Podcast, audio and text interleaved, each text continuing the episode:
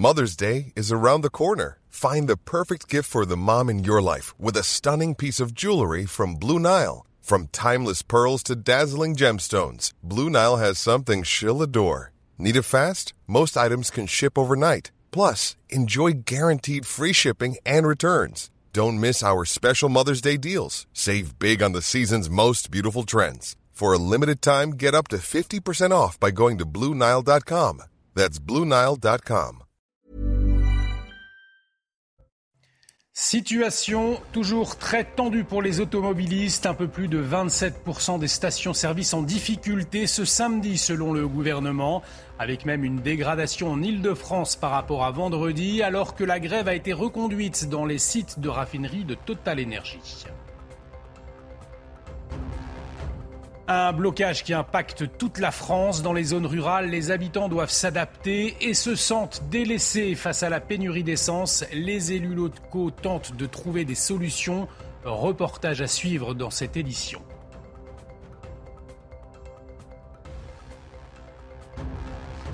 Cette terrifiante découverte à Paris, six personnes placées en garde à vue ce samedi. Le corps d'une collégienne de 12 ans avait été retrouvé dans une valise la veille au soir dans le 19e arrondissement.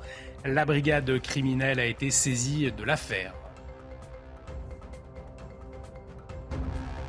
Et puis ce dimanche marquera les deux ans de la mort de Samuel Paty, l'enseignant d'histoire-géographie assassiné par un terroriste islamiste près de son collège dans les Yvelines. Le ministre de l'Éducation lui a rendu hommage ce samedi à la Sorbonne dans un contexte de hausse des atteintes à la laïcité.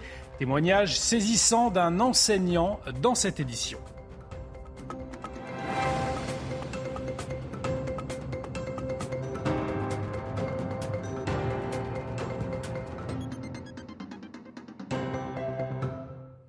Bienvenue si vous nous rejoignez, très heureux de vous retrouver pour l'édition de la nuit et à la une de l'actualité, la galère qui se poursuit pour les automobilistes. Selon le gouvernement, 27,3% des stations-service rencontraient des difficultés ce samedi. En Ile-de-France, la situation s'est même dégradée depuis vendredi. Les précisions tout de suite avec Augustin Donadieu. Le parcours du combattant continue pour les Français, en particulier pour les franciliens.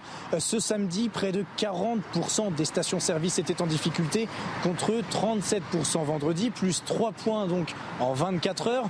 Dans l'une des stations que l'on a fréquentées, il fallait presque attendre 4 heures pour pouvoir faire le plein de son véhicule. La file d'attente s'étendait sur plus d'un kilomètre.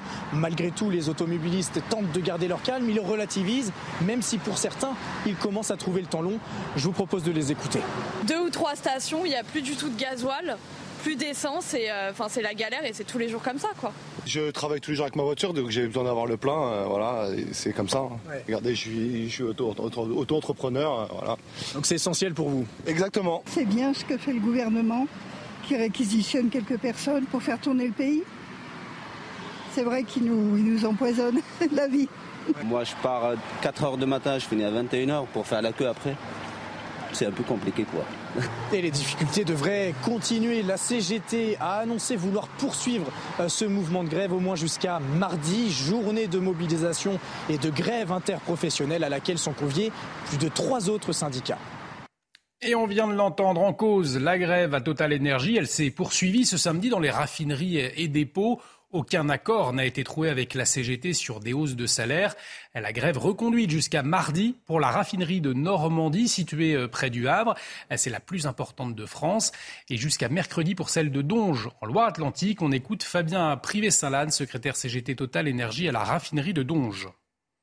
Le personnel d'exploitation de la relève de Trésor a reconduit le mouvement. Conformément aux annonces que nous avons effectuées hier à l'issue de l'Assemblée générale, nous maintiendrons ce mouvement de grève et consulterons les salariés jusqu'à mardi euh, date à laquelle euh, aura lieu un rassemblement interprofessionnel le plus large possible, nous l'espérons. La suite du week-end, euh, ça se passe avec des prises de, de, de, parole à chaque relève, 5h, 13h, 21h, pour positionner le personnel gréviste, et nous restons sur les mêmes modalités. Nous avons ouvert ces robinets pour détendre l'atmosphère. Encore une fois, l'objectif n'est pas de diviser les Français, de créer des tensions. L'objectif est maintenant de rassembler les Français autour d'une même revendication, autour d'un d'une offensive sociale contre ce gouvernement très régressif. La question du pouvoir d'achat est au cœur des préoccupations, mais il y a également celle des retraites qui va venir rapidement sur la table. Toujours est-il que c'est un casse-tête pour trouver de l'essence dans les villes, on l'a vu, mais également dans les zones rurales où la voiture est indispensable pour aller travailler ou pour avoir accès aux soins. En 2016, déjà lors d'une précédente crise sur les carburants, les communes rurales avaient été les premières à souffrir du manque d'approvisionnement. Voyez ce reportage dans l'Ariège de Jean-Luc Thomas. Des voitures qui attendent pour être servies. Cette station-service est la seule au milieu de 12 communes autour de Sainte-Croix-Volvestre, au cœur de l'Ariège. La raréfaction du carburant réveille les craintes, change les habitudes des habitants. On fait attention, quoi. on essaye de pas trop dépenser, quoi, de ne pas trop rouler. Il faudrait pas que, ça dure trop trop longtemps maintenant, cette histoire, bien entendu. On fait le moins de trajets possible. Euh, juste l'essentiel, quoi, aller faire les courses et puis après on, se cantonne à rester un peu à la maison. En début de semaine prochaine, ça peut poser, poser davantage de soucis parce qu'on ne sait pas tellement comment on va faire si on ne trouve pas euh, d'essence dans les, euh, dans les prochains jours. Depuis une semaine, trouver du carburant en milieu rural se rapproche de la quête du Graal. C'est un peu la chasse au trésor. La crise est réelle. Euh, nous devons faire euh, depuis Sainte-Croix-Volvestre 20 euh, minutes de trajet pour aller à Saint-Giron, un quart d'heure pour aller à Caser en Haute-Garonne, sans avoir la certitude que les cuves seront pleines. Il existe dans la commune un transport à la demande, un ramassage scolaire. La voiture reste malgré tout la seule solution pour se déplacer facilement pour les 650 habitants. Et face à cette pénurie, la question des véhicules prioritaires, depuis le début de la semaine, plusieurs accès ont été débloqués à la pompe à essence pour leur permettre de continuer leurs activités. Alors si en théorie la mesure est plutôt simple, eh bien chaque département a ses spécificités. Voyez ce reportage dans les Bouches du Rhône de Valentine Leboeuf et Olivier Malinier. Un accès à la pompe à essence vide, alors que les files d'attente se multiplient dans la même station-service. Cette voie est réservée aux véhicules prioritaires Parmi eux, les policiers, pompiers, médecins ou transports scolaires. Pour autant, ces véhicules ne sont pas assurés de trouver du carburant à la pompe et beaucoup ne font pas le déplacement. Les automobilistes non prioritaires font la queue parfois pendant plusieurs heures, mais ils sont prêts à attendre plus longtemps pour laisser passer les professions prioritaires. Ils ont besoin d'essence pour, euh, pour assurer euh, le travail au quotidien, donc euh, oui, ça me choque pas du tout. C'est la moindre des choses. Si les, les pompiers ne peuvent plus se ravitailler ou les policiers, oui, ça peut poser un vrai problème. Hein. Ça me, ça me dérange pas. Et puis de toute façon, il faut fixer des priorités. Donc qu'ils aient la priorité, c'est pas un problème. Je suis tranquille, je vais avoir de l'essence dans pas longtemps. Donc, donc je, là-dessus, j'ai pas trop de soucis. Faut pas que ça dure trop longtemps, par contre, ça c'est clair. La préfecture du Rhône a mis en place des fils prioritaires dans six stations-service. Par ailleurs, dans le département, la vente et l'achat de carburant dans des bidons restent interdits, jusqu'au 21 octobre inclus. Et autre conséquence de cette pénurie, l'impact sur les fromagers, les bouchers ou les vendeurs de légumes sur les marchés. Alors faut-il s'attendre à ce qu'il y ait moins de monde? Les commerçants seront-ils toujours présents? Aurons-nous toujours accès à nos produits? Voyez les réponses avec Alexis Vallée et Fabrice Elsner. Bah, bah ça fait, on fait des selles depuis 15 jours. Hein. Pas le temps de se reposer pour se boucher. Quatre fois par semaine, il doit prendre la route très tôt pour venir vendre sa viande ici. Mais confronté à la pénurie d'essence, il a dû s'organiser. On a pris nos dispositions assez vite, donc j'ai mis très vite le plein d'essence dans mon, enfin dans mon camion. Donc un plein me fait à peu près 15 jours et demi, 3 semaines, donc bon, on, voilà, on est large. Après, on a privilégié de faire un jerrycan pour le camion, pour le travail, plutôt que de la voiture personnelle. Le contexte est différent pour ce fromager. Ces produits, il les achète à Ringis, à 12 km de l'endroit où il les vend. Pour lui, comme pour les fromagers, la pénurie d'essence n'est pas une source majeure de préoccupation. Ça se fait de moins en moins des producteurs qui viennent directement avec leurs produits sur Ringis. Il y en a encore quelques-uns, mais ça se fait beaucoup moins qu'avant. Ce manque d'essence, c'est même une bonne nouvelle pour eux. Nous, on a un gros avantage, c'est qu'on est en plein centre-ville. Donc, enfin, le, pour se garer, c'est très compliqué. Donc, les gens viennent beaucoup à pied ou en transport en commun. Les gens partaient beaucoup en télétravail, ils partaient dans les, dans les familles le week-end, en Normandie, dans le coin. Et là, du coup, restent ici. Donc, euh, le, week-end, par contre, on a vraiment une, hausse euh, plus importante. Et pour les clients qui s'inquiéteraient pour leur pouvoir d'achat, Johan et Pierre l'assurent, cette pénurie ne devrait pas avoir d'impact sur les prix. Des bonnes nouvelles pour certains donc. Et en parallèle des raffineries, une grève est en cours dans les centrales nucléaires françaises. Les syndicats réclament également une hausse des salaires. Conséquence, selon EDF, ce samedi, le redémarrage de cinq réacteurs va être retardé, ce qui fragilise encore plus le secteur à l'approche de l'hiver, comme nous l'explique l'économiste Anne Créty. Le système est très tendu. On est vraiment euh, déjà à la limite dans la mesure où on a, euh, même avant euh, ces, mouvements, on tablait quand même sur les importations d'électricité des pays voisins pour pouvoir passer l'hiver sans avoir des coupures. Et, euh, et donc, euh, cette tension qui devait un peu euh, être résolue au cours du temps, notamment hein, pendant l'hiver, si elle va, d'une part, techniquement ne pas être possible, et d'autre part, être amplifiée par des mouvements de grève, c'est vrai que ça rend les épisodes de coupure que tout le monde craint plus probables. Plusieurs milliers de personnes attendues ce dimanche à Paris pour la marche contre la vie chère et l'inaction climatique, une mobilisation organisée par la NUPES qui partira de la place de la Nation pour rejoindre la place de la Bastille. Les services de police ont averti les organisateurs du risque de violence avec la présence éventuelle de personnes de l'ultra-gauche ou de gilets jaunes ultra. William Martinet, député LFI des Yvelines, est revenu sur le plateau de CNews sur le sens de cette marche. Écoutez-le. C'est une marche à l'appel de la NUPES, euh, de certains syndicats, d'un certain nombre euh, d'associations. Et on va dire que le message principal de cette marche, c'est de, proposer au peuple, sur les questions de coût de la vie, mais aussi euh, d'inaction climatique de la part du gouvernement, d'essayer de, reprendre la main, de reprendre la parole. Et c'est important de parler de reprendre la main parce que tout ce qui se passe en ce moment, notamment euh, à l'Assemblée nationale, c'est une volonté du gouvernement euh, de passage en force, de ne pas écouter les parlementaires euh, qui ont été, qui ont été élus. Et on en vient à cette terrifiante découverte à Paris. Le corps d'une collégienne de 12 ans a été retrouvé dans une valise vendredi soir dans le 19e arrondissement. Tout le quartier est sous le choc. Ce samedi, des gerbes étaient déposées devant le domicile des parents. Alors que six personnes ont été placées en garde à vue, la brigade criminelle a été saisie de cette mystérieuse affaire. Mathieu Deves s'est rendu sur place. Un bouquet de fleurs accompagné de quelques mots. Premier hommage rendu à Lola, jeune fille de 12 ans retrouvée morte ce vendredi. Son corps sans vie a été découvert aux alentours de 23 heures dans une malle déposée à proximité de son domicile. L'adolescente était ligotée avec des plaies à la gorge. Cette agente d'entretien l'a connue à l'école primaire. Elle se souvient. C'était une petite fille euh, très jolie déjà, très polie et très timide. Donc après, on peut évoluer avec euh, l'adolescence, mais euh, comprends pas pourquoi on ait fait un acte aussi odieux sur cette petite fille. Au lendemain du drame, les riverains se succèdent devant l'immeuble où Lola résidait. L'émotion est palpable. Ça peut arriver à tout le monde. C'est ma fille, elle a 15 ans. Elle vient de l'école. Elle se trouve avec le, même, euh, le même truc, quoi. Enfin,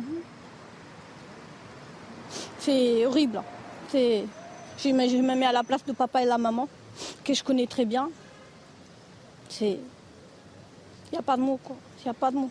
Il n'y a pas que ce problème-là, mais la pauvreté, euh, c'est un quartier qui est assez négligé. Et euh, c'est l'insécurité totale. Selon des sources policières, Lola est bien rentrée chez elle vendredi après avoir quitté le collège vers 15h. Les caméras de surveillance montrent l'adolescente entrer dans l'immeuble accompagnée d'une jeune femme inconnue. Elle a depuis été placée en garde à vue. Ce dimanche, nous commémorons les deux ans de la mort de Samuel Paty. Je vous le rappelle, l'enseignant d'histoire-géographie assassiné par un terroriste islamiste près de son collège dans les Yvelines. Le ministre de l'Éducation lui a rendu hommage ce samedi euh, à la Sorbonne avec ces mots. Les islamistes n'ont pas réussi et ne réussiront pas à supprimer l'intelligence et la possibilité même d'enseigner.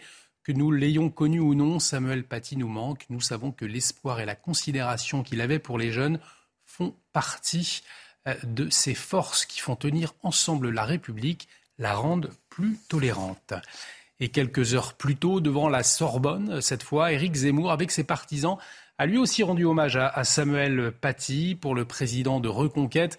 Le professeur d'histoire-géographie a été victime, je cite, d'un francocide évitable, avant d'ajouter que c'était l'aboutissement d'un continuum de violence.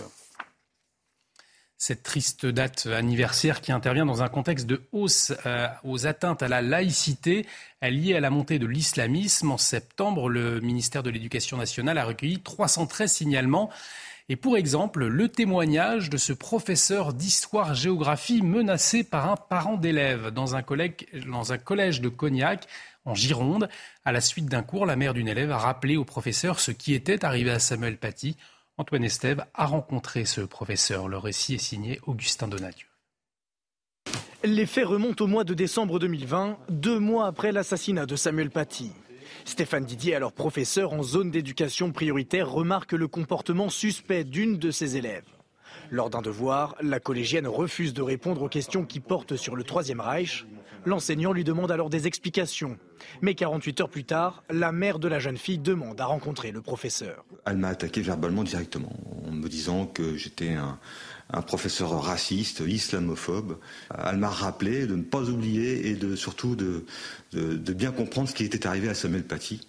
C'est clair, le message il est extrêmement clair.